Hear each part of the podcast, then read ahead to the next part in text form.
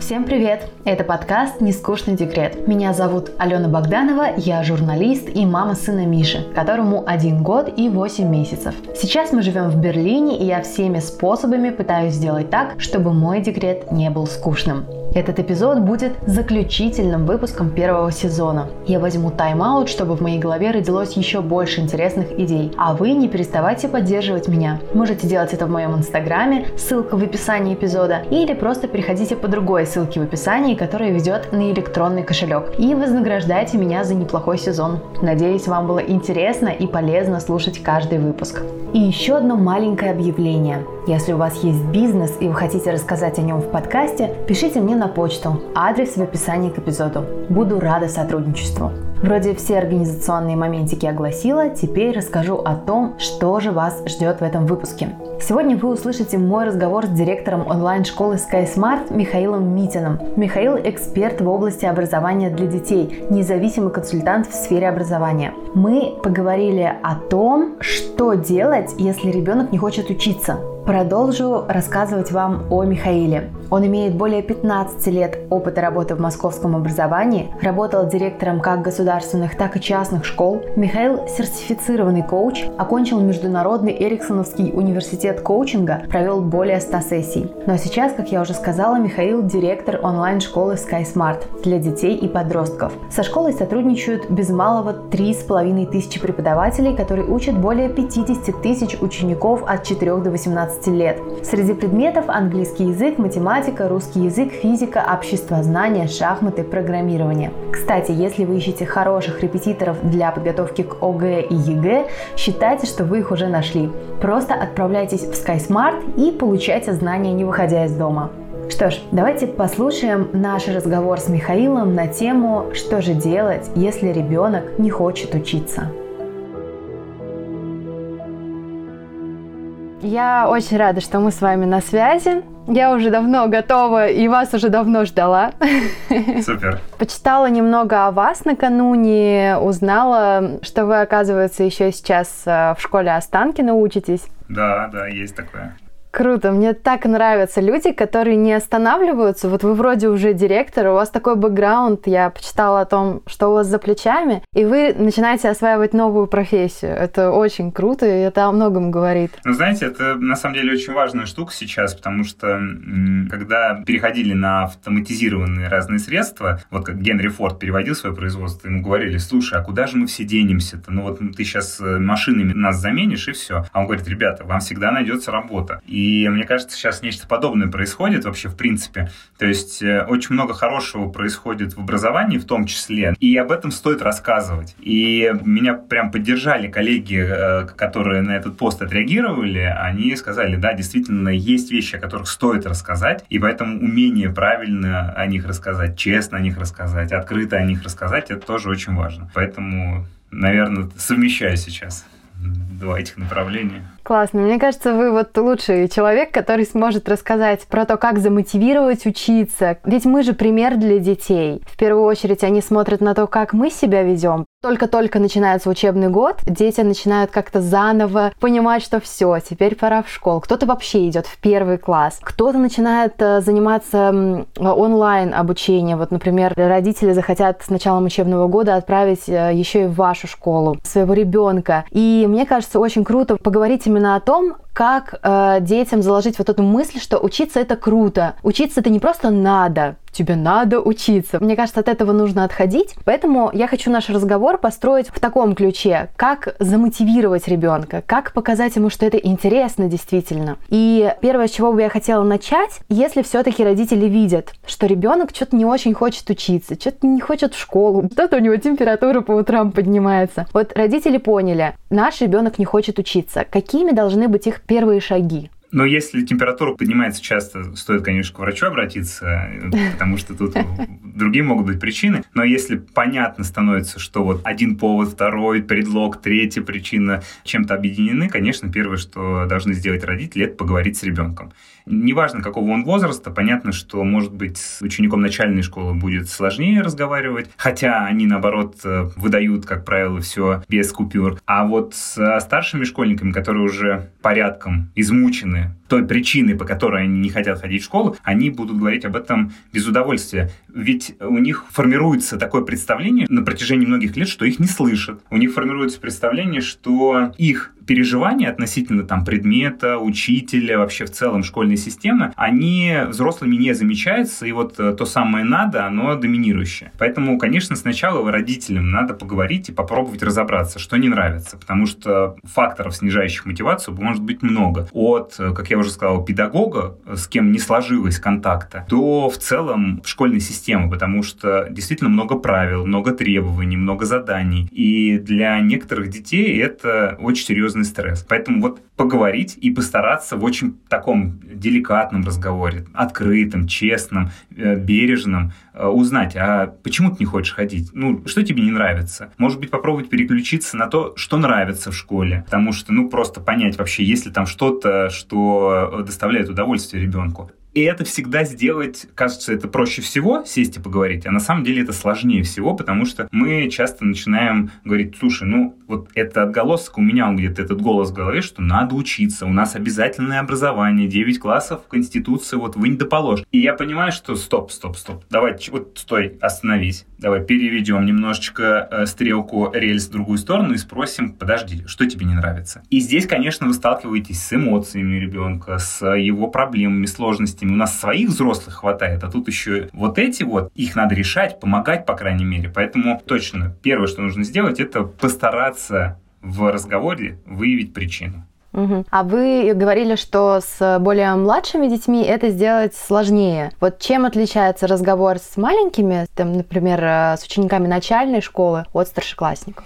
Я не знаю, с кем сложнее, честно говоря. Я просто сказал о том, что дети в начальной школе, они пока еще очень много могут рассказывать. Кстати, бывает такая ситуация, что родители ну, не верят, что это происходит. Вот тебе показалось, наверное, или там померещилось, ты что-то выдумал себе. То есть к нему как маленькому не прислушиваются, а он пытается это сказать. А вот ребята средней старшей школы, они, если действительно к нему на протяжении многих лет не прислушивались, то он уже говорить не хочет. И когда ты с ним на разговор в 11 классе выходишь, ты что школу-то прогуливаешь? И он махнет рукой и скажет, ну, пап, там, тебе надо было пораньше спросить, что-то ты поздновато за это взялся класса. Вот, поэтому, когда только первый, особенно если это первый класс или начальная школа, то надо первым делом прямо, ну, то есть вот как видите какие-то малейшие намеки на то, что интерес снижается, а, нужно разговаривать, нужно выяснять причину. Возможно, если у вас очень хороший классный руководитель, то побеседовать с ним. Ну, то есть просто пообщаться, сказать, ну, вот как вы посмотрели на моего ребенка, там, или уже не первый год его знаете, скажите, в чем причина, как вы думаете, его нежелание ходить в школу? Вот поэтому нету разницы, ну, то есть я не могу сказать, с кем проще, с кем сложнее, но есть определенные обстоятельства, которые, да, могут этот разговор сделать таким более тяжелым.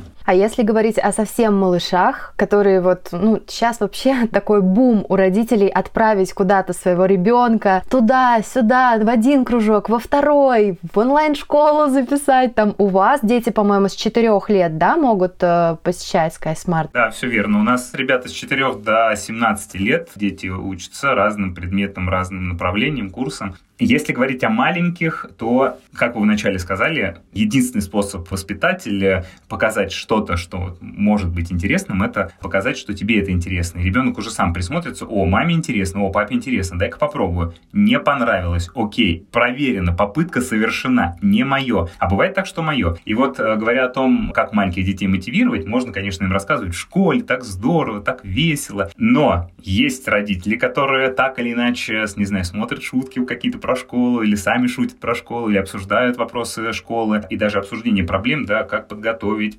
водить, не водить на курсы, что купить, они тоже откладываются в голове у ребенка, и он для себя какие-то выводы делает. А потом есть младшие, точнее старшие братья и сестры, которые тоже каким-то образом рассказывают про школу. Причем они не сажают ребенка, ну, своего брата или сестру, давай, я тебе сейчас расскажу про школу, или давай поиграем в школу. Да нет, просто он наблюдает за тем, как ему легко или тяжело делать домашние задания. С радостью или с грустью он встает утром и идет в школу. И все это тоже ну, оставляет отпечаток. И поэтому, если ребенку старшему нравится ходить в школу, вот искренне он прям бежит в нее, то и старший уже там свои 4-5 лет собирает рюкзак Младший. и готов уже отправиться младше, да, конечно, А если обратная ситуация, то с младшим будет тяжело, ну, точнее, родителям будет тяжело. У меня просто такая же ситуация. У меня старшая дочка не очень любит ходить в школу, мягко говоря, и младшая все это видит. И когда я с младшей разговариваю уже сейчас, я говорю, Арин, ты имей в виду, что школа — это не только, например, там, домашние задания. А вот смотри, Мире, например, нравится учитель, и она очень любит учительницу свою. И в школе можно узнавать много интересного. Смотри, ты мне вопросы некоторые задаешь, на некоторые я не могу ответить, а там есть люди, которые на них ответят. Там есть друзья, там есть э, круг общения, ну, там есть возможности, которые будут доставлять удовольствие. Я не э, вот топлю за то, что ты должна идти в школу, а пытаюсь показать, что, ну, стоит попробовать, по крайней мере, э, в этом страшного нет ничего. И мы каждый день с какими-то сложностями сталкиваемся, и когда справляемся, становимся сильнее. И вопрос еще был в том, вот если у родителей есть такое жгучее желание отправить э, своих детей куда-то вот в разбивающие клубы, куда-нибудь в онлайн-школу записать, когда вот им еще там 4 только стукнуло, ну и как бы до школы еще есть время, а ребенок уже, ну то ли на старшего насмотрелся, то ли просто нет желания, там хочется в машинке просто поиграть. Насколько родителям нужно проявить вот эту вот настойчивость, что, ну может быть, ты попробуешь? Я понимаю, что заставлять, понятно, это как бы мы даже не обсуждаем, но как нужно убедиться в том, что ты как родитель сделал все возможное для того, чтобы твой ребенок стал более развитым, более умным, более сильным. Посоветуйте. Вы ключевую фразу, мне кажется, сказали относительно того, что если у ребенка есть желание. То есть вот если чувствует родитель и видит, что он либо повторяет за старшими, либо просто какой-то интерес проявляет к определенным там областям, то его нужно, конечно, поливать, подпитывать этот интерес разными способами. Это могут быть там подготовки разные, это могут быть онлайн-курсы, это могут быть занятия, это может быть просто чтение вечернее, семейное. И это тоже будет неплохо. Ну вот, например, по той тематике, которая нравится ребенку. Когда есть интерес, когда есть заинтересованность, такая детская любознательность, это круто. Тогда нужно действительно попробовать дать возможность ребенку попробовать все, что ему сейчас нравится. Не знаю, он сегодня собирает коллекцию минералов, например, а завтра он увлекается собакой собаками. А через месяц он, например, э, стал изучать космос. Там еще через два месяца динозавров. Разные интересы, и это очень здорово, потому что в этих интересах он сначала определяет краткосрочный интерес, то, что ему нравится сейчас, а потом он может каким-то образом выливаться в среднесрочные, долгосрочные интересы. И это здорово. Другое дело, когда он совсем не хочет. И тут, конечно, насиловать э, явно не нужно. Опять же, из личного опыта. Мы отдали дочку на подготовку к школе, она проходила 4 месяца или 3 месяца, и просто вот как отрезала. Она не хочет, она плачет, она сопротивляется. Можно было пойти по пути «ходи, надо», а ну, понимая, что есть еще люфт, есть в запасе еще время, мы просто исключили вообще какую-либо подготовку, забрали ее с курсов, забыли про школу, и через полгода, естественным образом, она сама говорит, слушайте, я хочу в школу. Мы такие, вау! То есть она доросла, она пережила вот эти свои сложности, с которыми столкнулась, и совершенно нормально пошла в школу. Вот поэтому классно, когда у родителей есть мужество, сила воли для того, чтобы а, следовать за естественным развитием, естественными потребностями ребенка. Это самое классное. Именно поэтому мы открываем а, наши занятия для детей с 4 лет. И, кстати, есть разные ведь подходы. Можно отдать ребенка на математику или там на английский язык для того, чтобы он просто попробовал, как вот в моем случае, да, я свою дочку младшую отдал просто попробовать. И я смотрел, как она развивает самостоятельность, как она с большим таким таким любопытством, с интересом занимается. Я думаю, это работает, правда. Ну, на, на себе надо проверить было, на своей шкуре. Посмотреть, как мой ребенок к этому отнесется. И зашло. А если бы не зашло, то окей, значит, попробуем либо попозже, либо попробуем что-нибудь другое. Но есть и второй вариант, когда родители уже действительно, наблюдая э, интерес ребенка, они говорят, слушайте, куда бы отдать? В этом случае тоже неплохо дать попробовать. И, и, или вот это как раз подогреть, подпитать, да, э, естественно, любознательность ребенка. Поэтому, когда есть интерес, конечно, его надо подогревать всячески, когда его нет, иногда лучше просто оставить в покое ребенка, пусть он проживает свое детство, играет, радуется жизни, исследует ее своими способами. Ну и потихонечку вот постараться ему показывать разные варианты, которые существуют. Угу. Порой же еще у родителей нет а, понимания того, что интерес ребенка, он действительно крутой. То есть им кажется, что круто, например, идти языками заниматься. А он там футболист, прям вот видно. Он мяч пинает, как у меня сын, ему там год и три, он уже так пинает мяч, что, господи, я смотрю на него и просто поражаюсь. То есть вот мне кажется, что родителям нужно как-то тушить в себе вот эти вот амбиции какие-то, что я вот хочу вырастить, например, там шахматиста, и видеть, в чем действительно ребенку кайфово. Да, да, абсолютно с вами тут согласен. Действительно, у нас есть какие-то наши нереализованные мечты, желания, и мы так это по инерции хотим, чтобы дети их реализовали. Но они для этого, скорее всего, или, возможно, не приспособлены и вообще рождены совсем для другой жизни, для своей. Поэтому очень важно научить себя, вступая в родительство или вступая в такое школьное родительство, научить себя присматриваться, прислушиваться к ребенку и поддерживать и принимать то, что ему нравится. Я в своем подкасте вообще всегда начинаю разговор с просьбой рассказать о своих детях у моих гостей. И тут почему-то вот так вот у нас завязался разговор, что я как-то самого главного ты и не спросила. Расскажите, пожалуйста, о своих детях.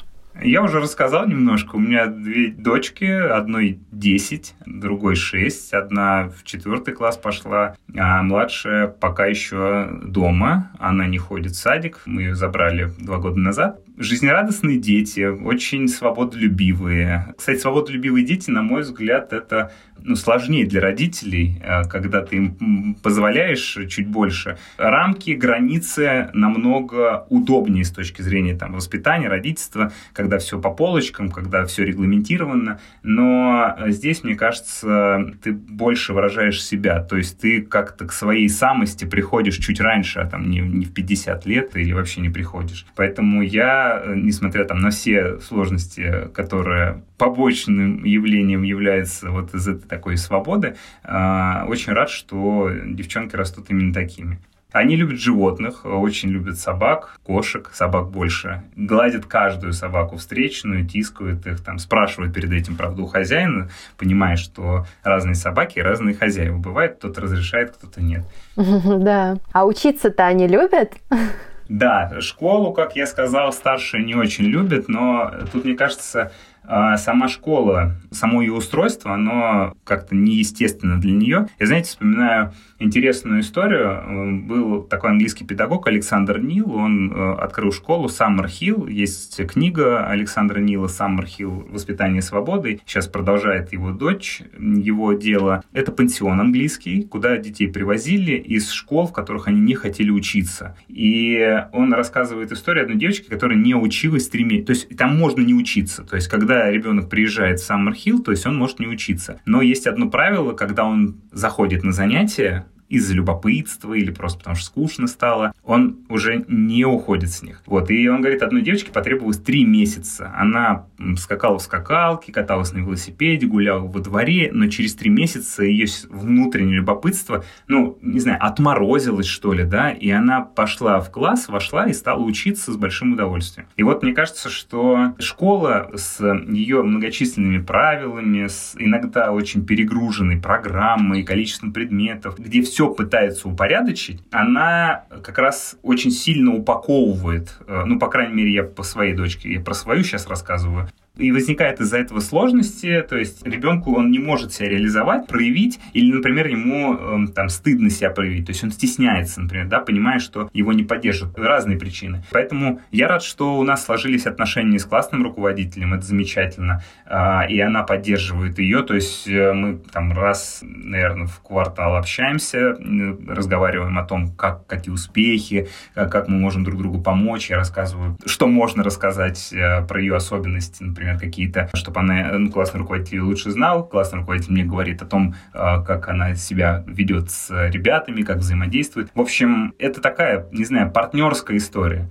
Младшая, вот как раз я сказал, с удовольствием занимается математикой и английским языком в SkySmart нашей школе, и я понимаю, что пожалуй, я бы для старшей сейчас предпочел онлайн-образование. То есть э, для меня это очень равновесные вещи. То есть я не могу э, выбирать и там, говорить за всех, но я понимаю, что это очень достойная альтернатива очной школе, потому что там совершенно конкретные предметы, там очень современный контент, который, основ... во-первых, возрастосообразный, то есть он рассчитан на детей определенного возраста. Если, например, для младших школьников важна игра, то у нас есть целая вселенная SkySmart, это енот Эл, кошка Катя, то есть там много персонажей, это, это прямо целый мир, это интересно. Когда дети становятся взрослее, то понятно, что и механики меняются в подготовке. Уходят игровые персонажи, появляются квесты, появляются кейсы, ну и дальше уже там школьники, взрослые, они уже а, нацелены на другие цели, кто-то ЕГЭ сдать, кто-то международный экзамен, а, и там общение тоже как бы перестраивается. Говоря о том, что онлайн-образование сейчас реально может составлять конкуренцию и быть альтернативой очному. Это я, как человек, который 15 лет провел э, в системе московского образования, говорю с уверенностью. Оно действительно так. Но пока еще есть э, страх, вот мы по привычке, да, э, приходим там с бумажной квитанцией оплачивать за электричество, ну потому что так привыкли, хотя уже можно очень много сделать в онлайн. Вот то же самое пока здесь сохраняется. А вот все-таки вы сказали, что у вас старшая дочка не любит учиться. А вот в чем причина-то, собственно, почему она не любит? Я не совсем поняла. Да, ну, наверное, я плохо объяснил. Есть школьные требования. Для ее вот внутренней, не знаю, сущности они э, подавляют ее. То есть ей не нравится рано вставать, ей не нравится, например, да, то есть если бы можно было учиться, э, начиная с 9, она бы, наверное, э, с большим удовольствием. Ей не нравится то, что надо там высиживать вот определенное время урока, перемену, потом, значит, ходить туда-сюда, э, посещать занятия. У них еще школа театральная, там обязательно театральные кружки. И там, например, говорят, надо одеть, надеть юбку. А она говорит, я не хочу. Они говорят, нет, надо. Она говорит, я не хочу.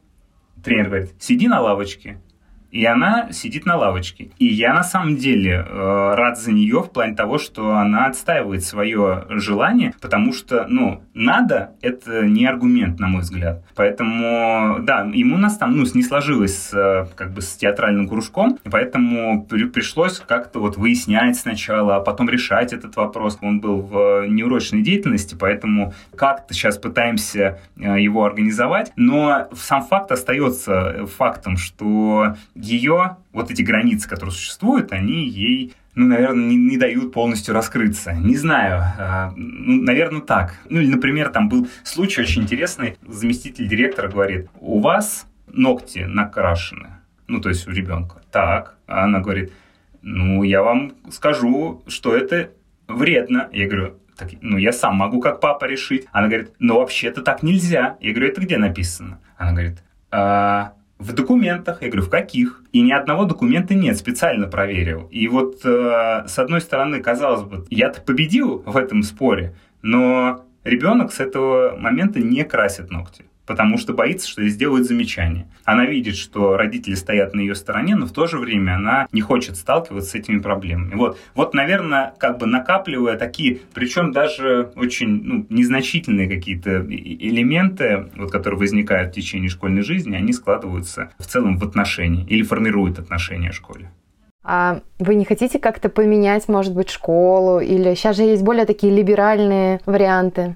Да, да, да, конечно. И э, еще раз говорю, что я, я предлагал, говорю, Мир, давай мы в онлайн перейдем. Вот сейчас она не хочет, ну, потому что нравится учитель. И учитель сейчас четвертый класс, поэтому, кстати, менять школу несколько раз в там 11 лет, это нормально сейчас. Поэтому мы четвертый класс заканчиваем точно в этой школе, а дальше будем решать. То есть не исключено, что а, мы и образовательный маршрут, и место обучения поменяем. Угу. Вот мне очень интересно тогда у вас узнать, как человека сведущего. И я думаю, нас многие родители могут слушать, которые сталкиваются с такой же проблемой. Сейчас в основном такие школы существуют э, старых устоев. Про такую вы и рассказали. Какие сейчас есть альтернативы вообще? все, наверное, альтернативы не перечислить, потому что если брать государственную школу, то она работает по стандартам, и этим она хороша. Понятно, зависит от региона, но в целом она должна соответствовать определенному уровню. А все частные школы – это, наверное, во многом вклад директора и администрации. То есть, э, насколько силен, э, вовлечен заинтересован руководитель, настолько школа будет э, относиться к детям, давать им определенный там уровень знаний, и очень много зависит от руководителя. Если брать варианты, например, которые существуют в государственных школах, то можно вспомнить про формы обучения. У нас не только очные формы, есть очень заочные. И вот мы недавно прям проводили исследование в SkySmart и э, выяснили, что 29, по-моему, сейчас процентов родителей говорят, что новая форма обучения, онлайн-обучение, но это, правда, не форма, это способ обучения, способ организации обучения, им понравилось больше. То есть это после пандемии, после длительного дистанта, то есть 30% практически родителей говорят о том, что им это нравится. Но вернемся, да, в каждой школе каждый родитель может оформить индивидуальный учебный план. И, например, вывести часть предметов на очно-заочную форму. То есть для школы это бывает сложновато, особенно если школа небольшая. То есть, представляете, вы приходите и говорите, так, я вот сюда хочу ходить, сюда не хочу, сюда хочу, сюда не хочу. И это возможно. То есть вы те предметы, которые не посещаете, просто сдаете либо там два раза в год, либо один раз в год, как договоритесь, а, в виде зачетов, контрольных, экзаменов, как уж там школа придумает. А на остальные предметы ходите. И, конечно, для школы вот компоновать это расписание э, бывает не всегда удобно, особенно если это старшие классы. Понятно, что ну, такая возможность есть есть. И если вы понимаете, что предмет, не хочу называть никакой предмет, какой-то предмет скучный, очень скучный, то зачем на него ходить? Если мне надо сдать просто его, вот как это требует учебный план, я его сдам но я сам подготовлюсь, либо подготовлюсь, например, в той же самой онлайн-школе, потому что там будет интересно. И мне не нужно будет там 64 часа. Возможно, я этот курс освою за гораздо более скромные часы, потому что информация, вот у нас тоже, да, уроки идут по 50 минут, и мы понимаем, что всю информацию, которую мы даем, она, ну, скажем так, концентрирована, она подобрана, то есть отбор содержания — это один из важных элементов. И в школе индивидуализацию обеспечить трудно, когда в классе 30 человек. И когда, например, там 5 человек из них на очно-заочный, трое на семейный, двое на домашний, и у учителя пухнет голова. Поскольку у нас онлайн-школа, и поскольку мы не только образовательная компания, но и IT-компания, то здесь это сделать гораздо проще, потому что мы видим ученика, видим его ежеурочный прогресс, а не только там раз в четверть или раз в полгода. Мы можем связываться с родителями, сигнализировать им. Мы спрашиваем не только, как тебе понравилось занятие или нет, а как ты себя чувствуешь, какое у тебя сейчас настроение. То есть Правильно, эмоциональное круто. здоровье для нас сейчас... Да, да это, это сейчас один из самых главных буллетов, потому что, ну, хорошо, что все успел, здорово, здорово, но выдохся и потом неделю просто не сможет ничем заниматься. Важно, как тебе было. Тебе было тяжело, как ты себя чувствуешь? Ты чувствуешь расстроенным, переживаешь то, что не справился, или ок, или все нравится, все здорово. Цифровые технологии помогают сделать процесс более индивидуализированным, более персональным, и понятно, что это сказывается на результатах. Поэтому у родителей есть возможность на очно-заочную вывести, на заочную форму. Многие так и делают, например, идут в онлайн-школу заниматься, а в школе сохраняют только место за собой и э, в конце года сдают все зачеты и экзамены. И такой вариант возможен. Но также, как я уже сказал, есть частные школы, есть семейное образование. Это тоже одна из форм обучения, когда ребенок прикрепляется к школе. Он не входит в ее контингент, но может пользоваться всем, всей материальной базой. То есть учебники, например, да, там компьютер, библиотека. И прикрепляется для того, чтобы проходить промежуточную аттестацию и итоговую аттестацию. Много вариантов. Если раньше мы в первый класс ребенка отдавали, в одиннадцатом забирали, и пытались устроить его в университет, то сейчас можно менять траекторию ну, практически каждый год. Ну, даже чуть ли не каждый месяц менять. Чувствуете здесь западать, чувствуете с учителем не сложилось, забрали с этого урока. Это вот мы о чем вначале говорили, как э, поднять мотивацию. Если он понимает, что один из предметов ну совсем не нравится, потому что учитель не нравится. И предмет у него в рейтинге сильно снижается. Вот что делать, чтобы ну, как-то восстановить доверие к этому предмету, к этой области? Область-то не виновата. Ну да, она может быть скучноватой, но тем не менее. Что сделать? Показать альтернативу показать, как это можно на практике применять, показать это через другого человека, через другого педагога, может быть, просто в кружок дополнительные занятия во второй половине дня отдать, э, там, не знаю, на кружок моделирования, авиамоделирования или дизайна, и через эти занятия он вернет свой интерес к рисованию. Например, безобидные предметы возьмем. Поэтому, конечно, нужно показывать альтернативу. Как обычно, в середине эпизода я возникаю тут со своей пламенной речью, а точнее с напоминанием о том, что мне очень важны ваши звезды на Apple подкастах, а также отзывы в этом приложении, в Google подкастах и Кастбоксе. И не забывайте ставить лайки на Яндекс Музыке. Все это позволит увеличить армию слушателей нескучного декрета.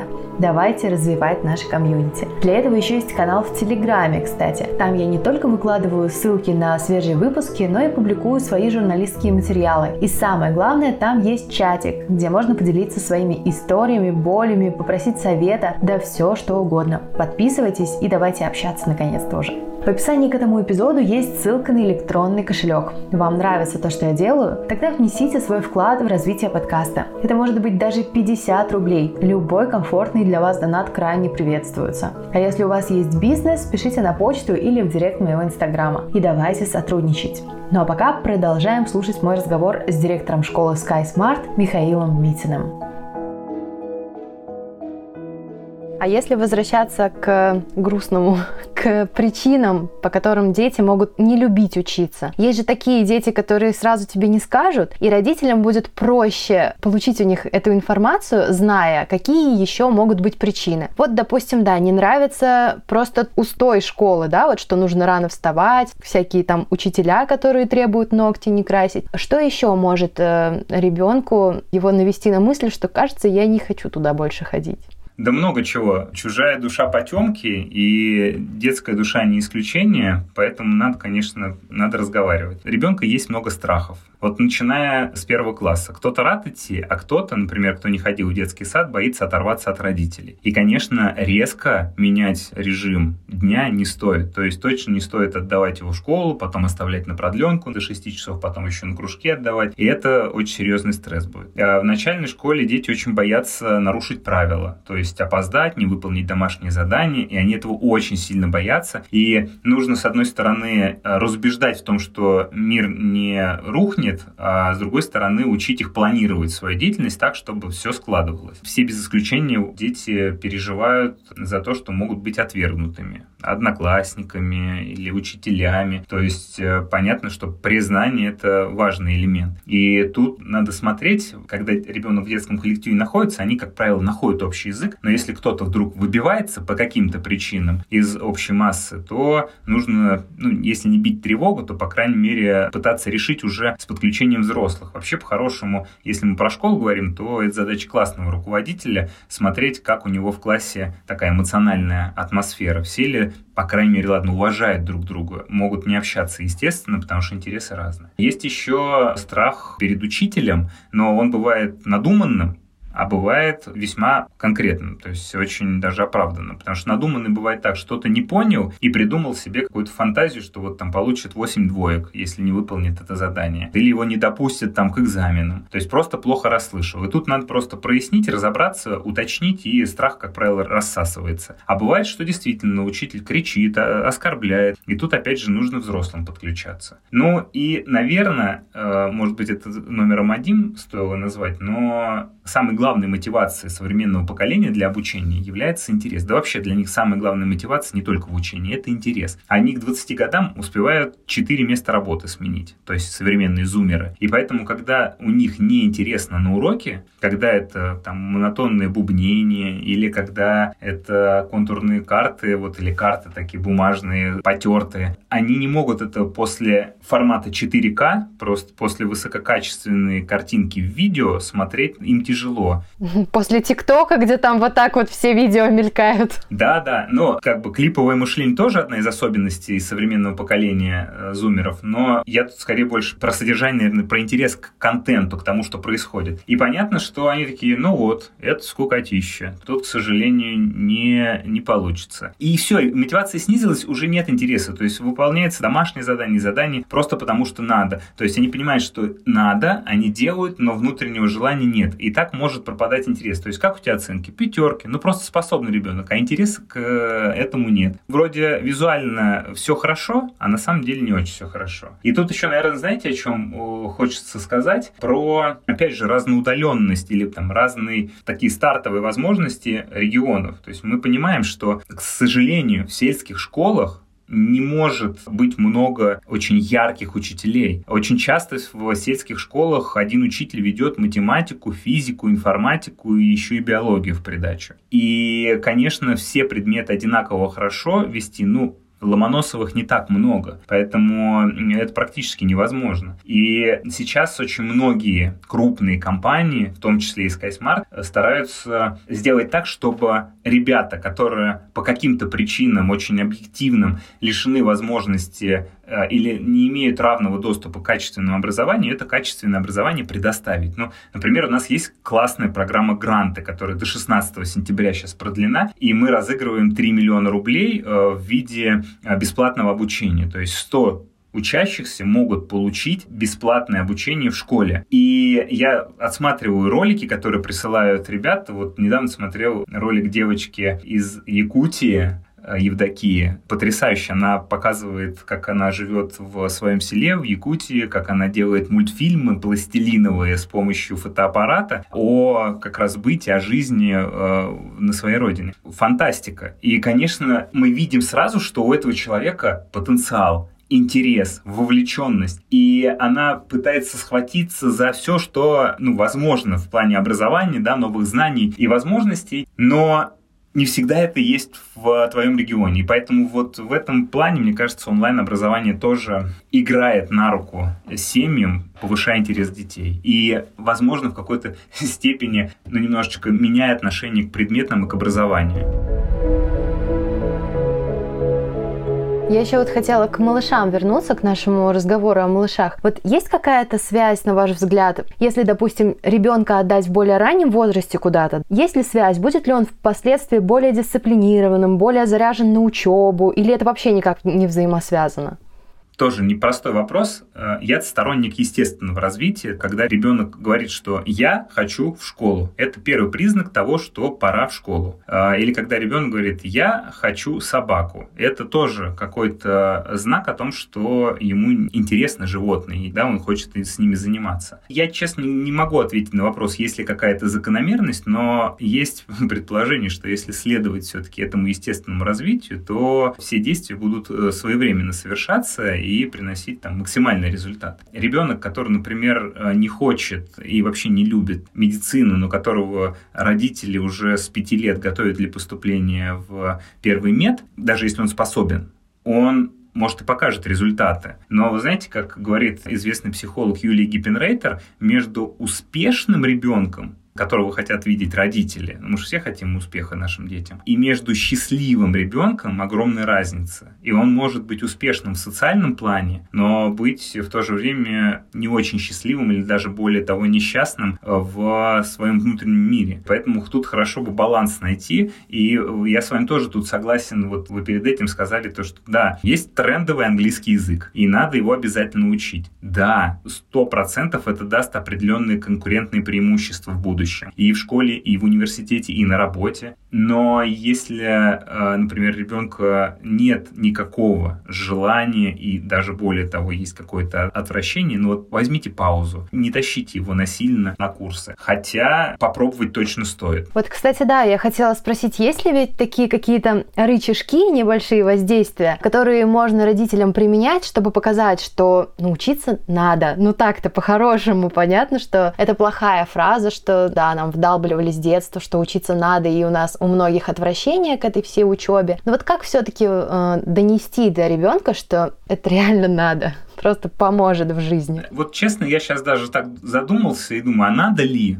Опять же, мы же про школу говорим, почему надо учиться в школе, как донести. Ведь школа раньше была единственным источником информации, да, учитель был источником информации, и концентрация источников информации была в школе. То есть ты приходишь, и, и это единственное место, откуда ты что-то можешь узнать. Пообщаться с умными людьми, с интересными педагогами. А сейчас источников информации миллион. И Кажется, дети могут, даже так, не могут, они учатся практически каждую минуту. То есть они заходят в ТикТок, и порой ко мне, там, моя дочка подходит, например, и говорит, слушай, а ты знаешь, что вот у нас шлейка для собаки, она правильная, потому что я посмотрела видео, вот там рассказывали как и что. Или младшая подходит и что-то мне выдает, что я не знал. Я говорю, серьезно? И очень много лайфхаков, да, это пусть отрывочные знания, то есть такие фрагментарные. И, возможно, задача сейчас сейчас современная задача школы, она как раз заключается в том, чтобы связывать их, то есть э, показывать, что между каждой областью, между каждым знанием, между каждым предметом есть связь, и что ну, мир — это система, которая работает э, как система, то есть это взаимосвязь элементов. Именно поэтому, наверное, надо учиться. Да я не уверен, что надо учиться. Ну, по законодательству же дети обязаны отучиться 9 своих этих классов. Конечно, да. То есть у нас есть обязательства, мы обязаны обеспечить детям общее образование, 9 классов. И мы должны это сделать. Вопрос, какой у нас будет взгляд на это образование и какая будет форма и какой подход. То есть ведь можно выучить и получить аттестат, там, замучить ребенка. Но я сейчас крайность беру, то есть не, не, не это, не обижайтесь на меня. А можно э, выстроить действительно так индивидуальную учебную траекторию, что и аттестат получите, и удовольствие получите. Вот у меня история обществознания, мои предметы. Я всегда, когда преподавал, последние годы я только в старших классах работал, я всегда говорю, ребят, а вообще в идеале ЕГЭ, к нему готовиться не надо. Вообще в идеале ЕГЭ на высокий балл должен стать приятным бонусом от изучения предмета. И это классно, когда ты его изучаешь на практике, когда ты много пробуешь, когда ты реально применяешь все знания вот э, прямо здесь, сейчас, в жизни. Не надо ждать э, несколько лет или месяцев для того, чтобы что-то попробовать. То эти знания, конечно, и усваиваются лучше. И если немножко прокидывать на будущее, то сейчас все рекрутеры говорят о том, что очень важна роль сформированных навыков и опыта, нежели знаний и диплома. Конечно, поэтому очень важно это применять. Вернусь все равно к вопросу, постараюсь как-то сейчас ответить. Вы спросили по поводу того, как все-таки родителям показать, что надо учиться. Вот мне кажется, показывать разные возможности, разные источники получения информации. Быть более гибкими. Да, то есть если ребенок в ТикТоке, он учится. Не переживайте, он учится. Даже вот недавно прочитал статью о том, что во время компьютерной игры ребенок может потерять до 400 калорий за час. То есть практически как фитнес. Происходят процессы, на которые мы, может быть, не обращаем внимания, не замечаем. Как сделать более таким целенаправленным, системным этот процесс? Давать чуть больше возможностей. Может в музей сходить, в кванториум, в лабораторию, на мастер мастер-класс. Их же сейчас много, в том числе и бесплатных. А если нету в регионе никаких активностей дополнительных, то смело в программу гранты от SkySmart. Ну или в любую другую онлайн-школу. У нас, кстати, да я думаю, что и многие онлайн-сервисы дают большое количество бесплатных материалов. То есть у нас есть э, YouTube-канал для детей и для родителей. У нас есть разные игры. У нас каждый раз проводятся олимпиады, то есть сезонно. И это тоже возможность э, направить ребенка ребенка по такой более системной линии обучения. А вот если возвращаться к причинам э, недовольства ребенком школы, вот, наверное, такие очень распространенные, это когда начинается недопонимание у учителя с э, ребенком и одноклассники, когда начинают заниматься травлей какой должен быть пункт, точка невозврата, что должно произойти, чтобы родители поняли, все, нужно ребенка из школы забирать. Но не сразу же нужно как-то уходить из школы при первых же каких-то трудностях. Что должно послужить звоночком, чтобы родители категорически уже забрали ребенка из школы? Мне кажется, точка невозврата, о которой вы говорите, она у всех наступает в разный момент, и для всех она будет очень отлична. Первая стадия, да, ребенок столкнулся с проблемой. Буллинг, травля, критика необоснованная, неконструктивная преподавателя, и они пока знает только ребенок. Потом хорошо бы нам ее пораньше разглядеть и сделать так, чтобы мы стали соучастником этой истории. То есть, по крайней мере, ребенок почувствовал, что у него теперь есть поддержка в лице значимых взрослых, папы, мамы, бабушки, дедушки, дяди, кто сможет. И мы, взрослые, можем оценить, да, насколько сейчас ситуация критична. Если это дразнит его, например, за лопоухость, к примеру, это одна история. А если, например, ему угрожают в социальных сетях, да, пишут какие-нибудь э, оскорбительные фразы, то здесь иногда стоит заскринить все это и в полицию написать заявление. То есть мы можем принять решение о том, как действовать правильно. А вот дальше наступает, наверное, самый непростой этап. Мы начинаем совершать какие-то действия, чтобы эту ситуацию погасить чтобы ее нейтрализовать. И это требует определенных усилий, потому что это встреча с учителями, встреча там с администрацией, иногда встреча с другими родителями. То есть это постоянная такая напряженная череда событий. Для кого-то проще забрать ребенка из школы чтобы не сталкиваться с этой историей, а кто-то принимает позицию, что нет, я пойду до конца. Может быть, что-то кому-то доказать, с одной стороны. С другой стороны, ребенок должен понимать, что да, есть трудности, и с ними можно справляться, и можно справляться без крика, без ссора, конструктивно. Да, это тяжело, но этот путь, проделав его единожды, дальнейшие сложности будут восприниматься уже ну, не, не так остро. Поэтому каждый сам для себя решает, когда остановиться. Понимаете, у нас же сейчас есть тренд на очень успешные истории. То есть у нас все хорошо, у нас интернет пестрит блогерами молодыми, которые заработали большие деньги, которые знамениты. Ребята хотят быть похожими на них, и это приводит к тому, что неудачи расстраивают. И поэтому вот тут действительно какой-то баланс, который определяет, и я думаю, что семья определяет его вместе с ребенком. Вот где эта грань, где эта точка, до которой я готов действовать, вкладываться, решать, а после которой нет все, я просто отрубаю и в безопасность ребенка забираю. И иногда это нужно сделать сразу. То есть, ну не знаю, там в классе появился ребенок другой, который склоняет вашего ребенка к преступлению, ну, к примеру. И эта ситуация острая. Вроде понятно, за какие рычаги нужно дергать, но ничего не получается, да, там семья с той стороны бездействует, а школа говорит, что это не наши дела, а полиция говорит, что, ну вот когда совершают преступление, тогда и включимся. И вот когда такая ситуация происходит, то, возможно, для того, чтобы предотвратить какую-то беду, нужно принять вот это решение. Поэтому очень разные ситуации, и тут, правда, важно на первом шаге как можно раньше увидеть, что проблемы существуют. Угу.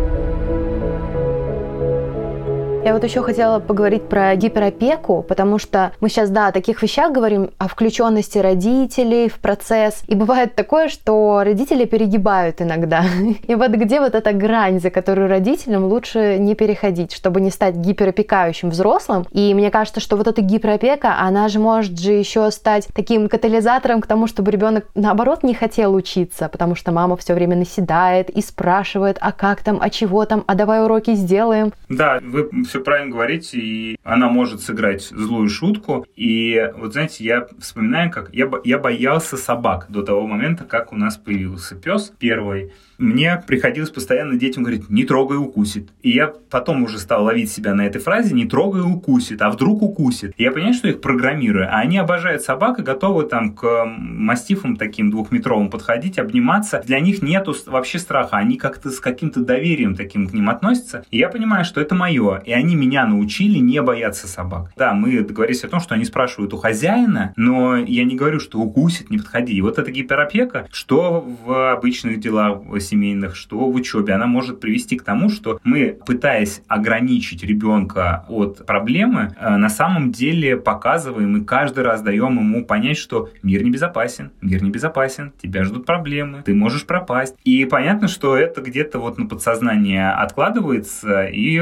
точно участвует в формировании э, личности ребенка. Ну, у нас же тоже свой опыт есть, свой багаж, который иногда осознан, иногда неосознан, поэтому иногда некоторые вещи мы просто не можем прекратить делать там, без помощи специалиста, без э, долгих многих лет проработки. Но э, точно нужно помнить о том, что важно формировать самостоятельность и в бытовых делах, и в учебных. И для формирования самостоятельности что нужно делать, чтобы быть самостоятельным? Делать что-то самостоятельно. Ответ простой. Поэтому э, родителям, у которых они чувствуют, замечают, подмечают за собой гиперопеку, нужно помнить о том, что нужно какие-то, по крайней мере, мере, дела вынести на самостоятельное решение ребенком. То есть, ну, например, не знаю, что он будет, по крайней мере, убирать свою комнату, да, делать домашние задания без помощи, ходить по субботам за хлебом в магазин. Вот какие-то дела определить, которые он может делать самостоятельно, потому что когда он их делает самостоятельно, в этом он растет. И когда взрослые могут наблюдать но не контролировать и не вмешиваться до определенного момента, а может и совсем, вот он чувствует свою важность, он понимает, что я могу, он как бы попадает в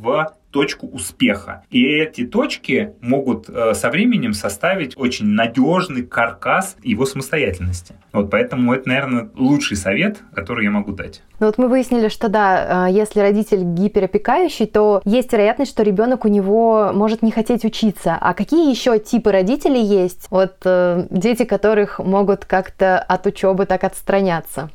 Ну, я не знаю никаких типов родителей, э, мы можем совершать какие-то действия определенные, которые могут э, вредить мотивации. Как раз мы уже назвали гиперопека, это может быть завышенные требования, ну вот о чем мы вначале говорили, Там, хотим успешного ребенка, сына, дочь, хотим, чтобы, может быть, он по нашим стопам пошел, или, может быть, сделал то, чего мы не смогли. И очень часто мы завышаем планку, и ребенок, когда не может э, ее преодолеть, он, конечно, расстраивается и говорит, ух, лучше бы я вообще за это не брался. Кстати, вот по поводу планки, у нас же сейчас самый главный страх, я его не назвал, это не страх, например, там получить двойку, а, как правило, сейчас вот все современные страхи, даже у взрослых, это страх не справиться. У меня не получится, я не смогу, я не оправдаю надежд перед родителями, перед учителями. То есть двойка в дневнике пугает не потому, что это двойка в дневнике, а она пугает потому, что за этой двойки в фантазиях ребенка, например, лишат чему-то, папа убьет, маму вызовут в школу и так далее, и так далее. Вот это ведь формируется тоже с годами. То есть у нас у всех есть страхи. Когда мы начинаем что-то новое, страх будет. Если вы развиваетесь, то страх будет с вами присутствовать всю жизнь. Смиритесь, потому что это хорошо. Но очень часто он начинает прогрессировать не в ту сторону в школьном возрасте, когда он превращается в такой страх надуманный, и когда мы еще его подпитываем. Поэтому э, мы можем таким образом порождать, да, там, ты должен делать вот это, ты должен 100 отжиманий сделать, а не 50, ну-ка давай. И для ребенка, конечно, это насилие, то есть, ну, это, это и для взрослого человека будет насилием. Э, поэтому, конечно, такие очень серьезные вещи вообще, наверное, вот знаю, в моей картине мира, и так если концептуально посмотреть, то если мы пытаемся что-то очень сильно так рьяно навязать ребенку, потому что у нас где-то свербит, не потому что мы видим, что у него семь пядей во лбу или он талантливый пловец, а просто потому что мы хотим. Э, вот кажется, что это может действительно в долгосрочной перспективе отозваться не очень хорошо. Наверное, такой э, тоже вопрос, который многих родителей сейчас современных детей интересует, про гаджеты. вот эти самые ненавистные. Как бороться с э, гаджетозависимостью, с интернет-зависимостью? Вот вы говорите, не переживайте, если ребенок смотрит ТикТок, значит он развивается. То есть вообще, что ли, родителям не бить тревогу? Просто отдать им телефон, и пусть он там себе развивается.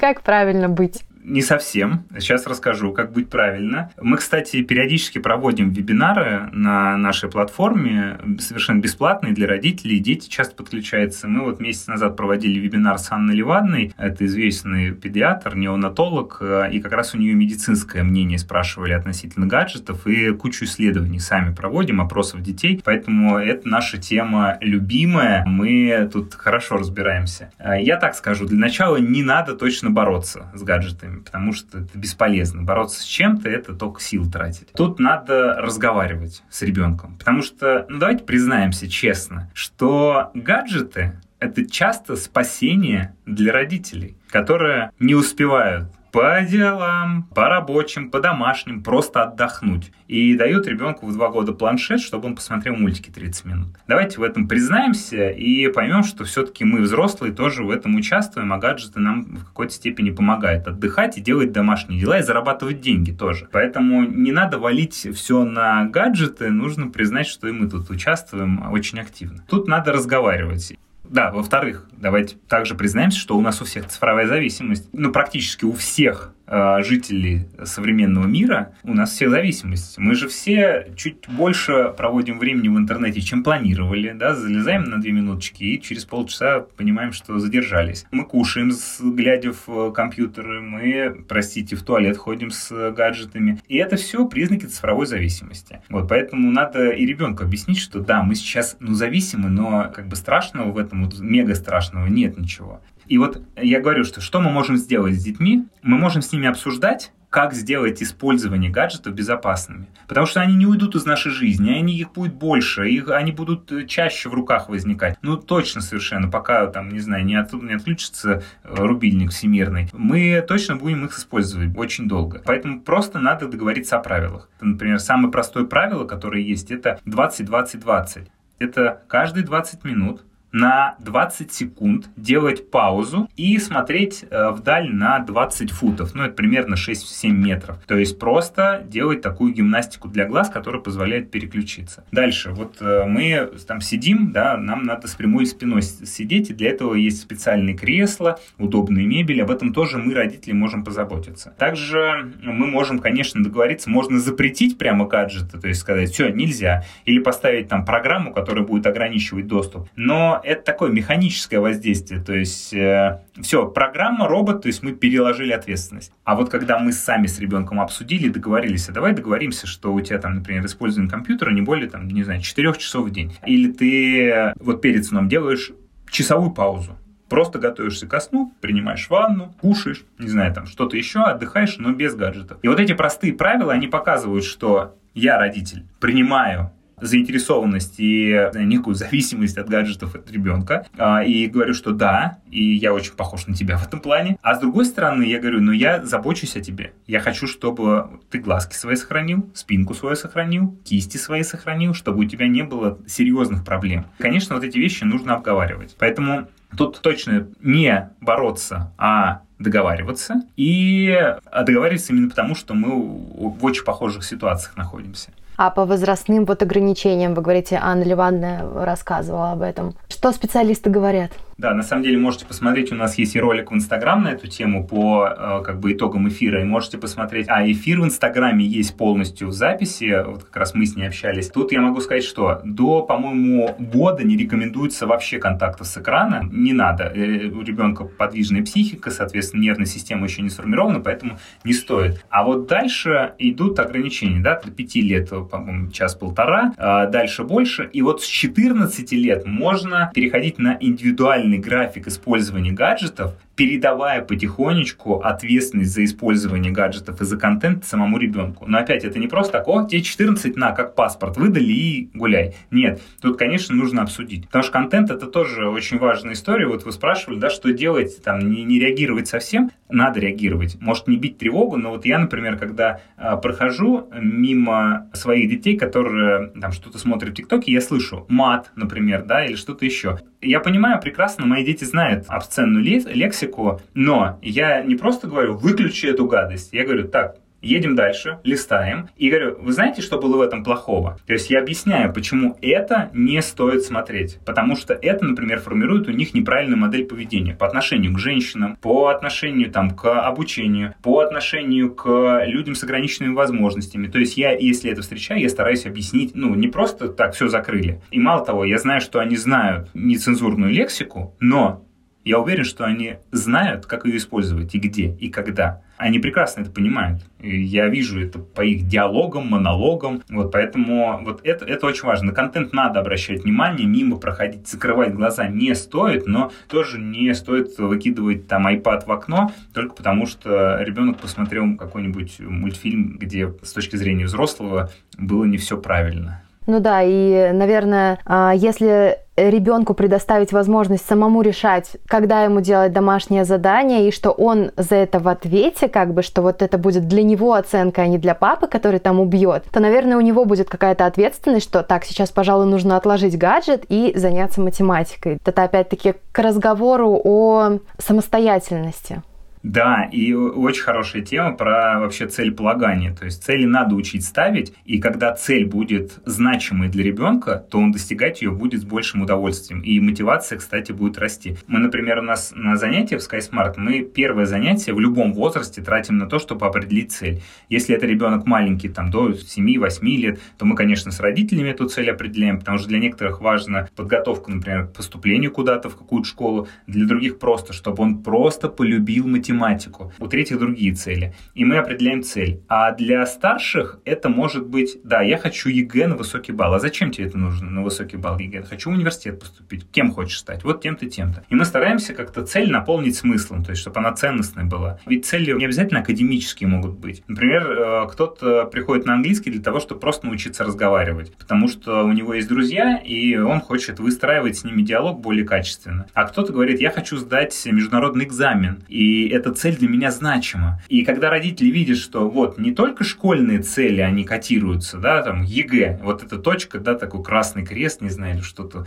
вот прямо, да, как фонарь светит, ярко пугает всех. А, например, он говорит, я хочу за границу поехать на стажировку. И через эту цель, которая важна для ребенка, можно говорить, слушай, отлично, а давай сейчас попробуем занятие английского дополнительного, да, попробуем подготовиться, сдадим международный экзамен, дальше попробуем съездить на стажировку. И вот в этом случае, мне кажется, когда цель значима для ребенка, ребенок ее лучше, с большим интересом, удовольствием ее достигает, и вот в этом случае часто ЕГЭ становится таким приятным бонусом. То есть я уже поступил в Нью-Йоркский университет, здорово. Ну, ЕГЭ, окей, все хорошо, сдал ЕГЭ. А это случай из реальной жизни. То есть вот на ученики в школе, из школы, в которой я работал, в московской школе, они, да, действительно раньше поступали в университет за границей, некоторые из них, чем сдавали ЕГЭ. Круто.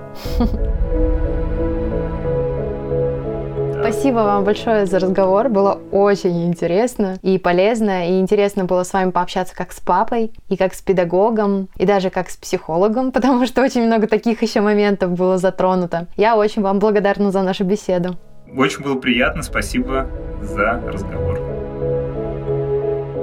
Вот и все. Надеюсь, вам было интересно, и если это действительно так, не забудьте порадовать меня своей оценкой и отзывом в Apple и Google подкастах, а также Кастбоксе. Ставьте лайки на Яндекс Музыки и приходите в группу Газета Метро во Вконтакте, если любите слушать подкасты там. А если вы еще сможете прямо сейчас сделать скриншот экрана и опубликовать его в своем инстаграме, отметив меня, я вам буду просто мега признательна. Ну и по традиции напомню, что если вдруг вы не согласны с тем, что услышали в эпизоде, эпизоде и вас бомбит за какой-то мысли и фразы, или если вы хотите поделиться своим опытом, запишите голосовое сообщение в директ моего инстаграма или в телеграм. Самые интересные реплики я буду публиковать в новых эпизодах и обсуждать вместе с Лерой и гостями подкаста. Давайте делать полезный подкаст вместе. Подписывайтесь, чтобы не пропускать следующие выпуски. Напоминаю, подкаст уходит в отпуск, и обо всех новостях можно будет узнавать из моего инстаграма и телеграма. Так что подписывайтесь и будьте будьте в курсе.